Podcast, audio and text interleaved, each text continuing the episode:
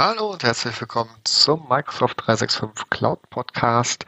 Heute am 9. Februar äh, aus dem verschneiten Nordrhein-Westfalen. Aber genug der Vorrede. Fangen wir an mit den äh, neuen Updates im Message Center für diese Woche.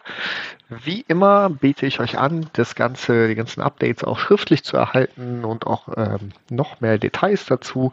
Äh, bitte meldet euch bei mir, wenn ihr für diesen Service Bedarf habt. Ähm, ich habe wieder einige Nachrichten ausgefiltert, die ich nicht so relevant finde. Deswegen bitte guckt in euer eigenes Message Center nochmal rein, damit ihr auch für euren Tenant nichts verpasst.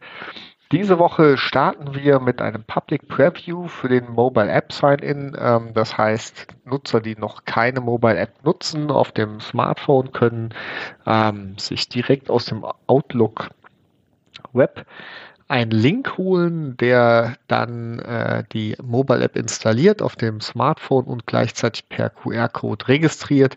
Das ist einfach eine Erleichterung, um die App direkt auf dem Mobiltelefon zu installieren und auch zu registrieren. Ähm, das könnt ihr auch kontrollieren, falls ihr das nicht möchtet für eure Nutzer. Fangen wir wieder mit ein paar allgemeinen Sachen an. Äh, das nächste, was wir haben, ist dann das ähm, Universal Print. Das ist der Cloud-Service für den Print-Server. Für diejenigen, die den Print-Server on-prem nutzen, können auch äh, auf Universal Print umswitchen. Äh, das ist jetzt als ähm, ja, neuer Serviceplan in den Lizenzen erhalten und kann pro Nutzer dann aktiviert werden. Es gibt auch ein neues Update zum Power Automate Service. Und zwar hat Microsoft da bisher nicht zwischen Advisory und äh, Technical Support Tickets unterschieden. Ähm, ja, das werden sie jetzt ab sofort tun. Das heißt, für diejenigen, die keinen Premier Support haben, die können äh, Technical Tickets weiter öffnen, aber keine Advisory Tickets. Also ähm, ja, da müsst ihr euch dann andersweitig informieren, zum Beispiel bei mir oder ganz vielen anderen, die euch helfen mit äh, allen Fragen um den Power Automate Service.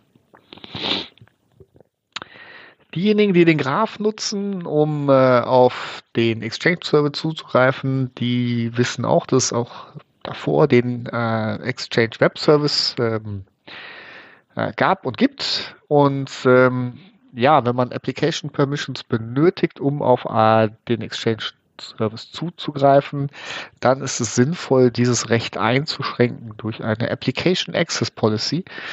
In dieser kann man kontrollieren, wer und auf welche Mailboxen zugegriffen werden darf. Ähm, diese Möglichkeit gibt es im Graph schon länger und äh, steht jetzt auch für, die, für den ähm, EWS-Endpoint zur Verfügung.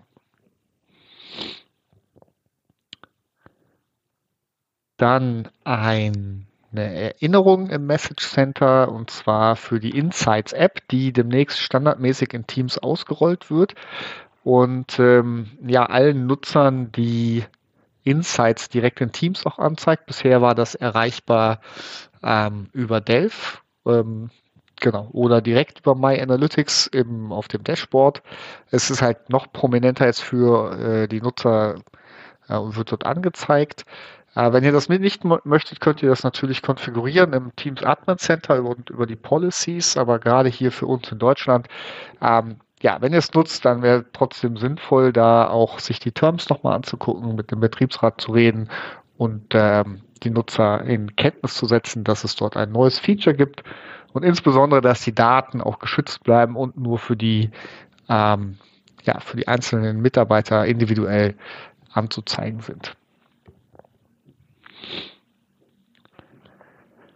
Dann gibt es noch ein Update zum Blocken von URLs und ähm, äh, insbesondere also im Exchange-Umfeld ähm, blockt Microsoft automatisch äh, verschiedene URLs. Und kann, kann, ja gute Gründe geben, dass es in deinem Tent nicht so ist, dass du äh, ja da ähm, Mails empfängst, Dateien empfängst von Sendern, die eigentlich äh, vertrauenswürdig sind, Microsoft die aber ähm, auf die Blocklist setzt. Das kannst du überschreiben. Ähm, zunächst ähm, kannst du den, kannst du eigene Blöcke senden, also kannst blockieren. Äh, und dann kannst du auch eine Allow-List ähm, formulieren. Und das löst dann die Exchange Transport Rules ab, die halt etwas komplizierter sind mit einer einfachen Allow-Block-List im Tenant. Noch ein Update zu Exchange. Ich hoffe, es weiß äh, jeder bereits, dass die Basic Authentication Protokolle disabled werden. Äh, Microsoft hat im Zuge der Pandemie da etwas ähm, äh, ja, Zeit reingegeben und gibt uns mehr Zeit, das umzustellen. Nichtsdestotrotz beginnt Microsoft wieder damit und ähm, hier kommt wieder die Wichtigkeit des Message Centers zur Geltung und auch nochmal ein Hinweis, dass ihr das selber immer überprüfen sollt. Denn in eurem Tenant bekommt ihr 30 Tage vorher eine Nachricht, wenn das abgeschaltet wird, für welche Protokolle und wenn ihr das noch nutzt, wie dann der Plan aussieht. Also guckt da rein bitte, ähm, ja, dass ihr nicht überrascht werdet so oder so möchte ich euch empfehlen, äh, natürlich auf Modern Authentication umzuschalten, wo auch immer möglich, um äh, davon gar nicht oder auch sehr kontrolliert äh, darauf reagieren zu können.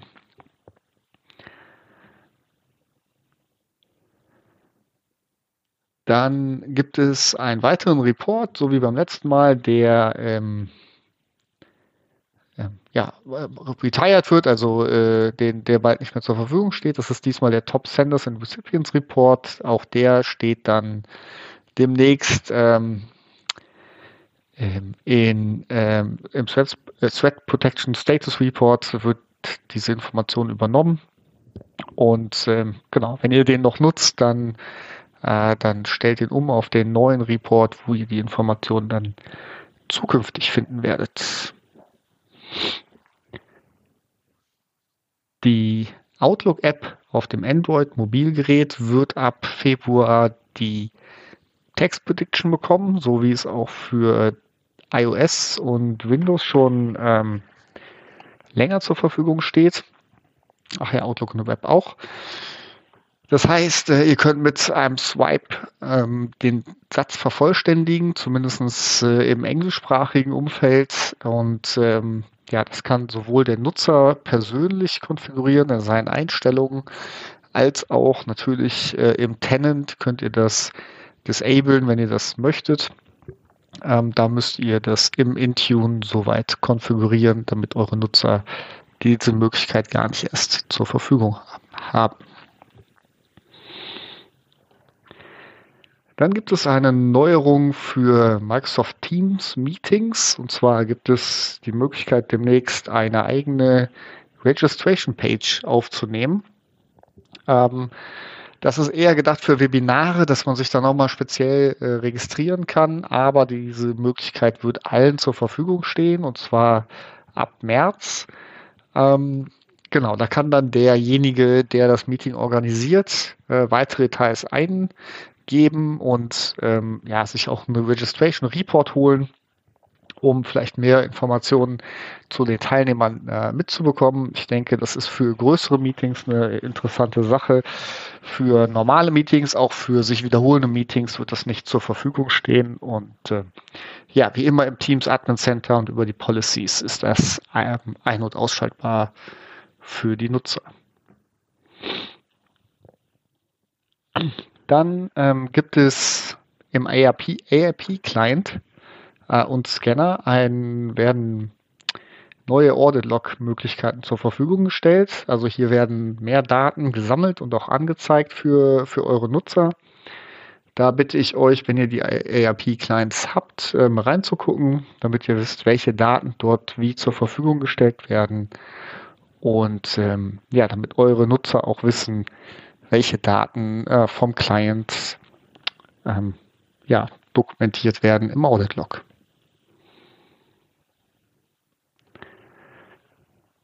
Der Microsoft Edge Legacy Support wird am 9. März eingestellt. Ähm, ihr könnt eine neue Version von Microsoft Edge ähm, ja, äh, installieren. Das kommt mit dem Windows 10 Monthly Update. Und äh, dann, so wie ich das hier verstehe, werden eure Legacy-Applikationen weiterhin dort angezeigt. Also wenn ihr diesen Use Case habt bei euch, dann guckt euch ähm, dieses Update an. Wie gesagt, bis zum 9. März äh, habt ihr da Zeit, es umzustellen und auf die neue Version vom Edge-Browser äh, zu switchen.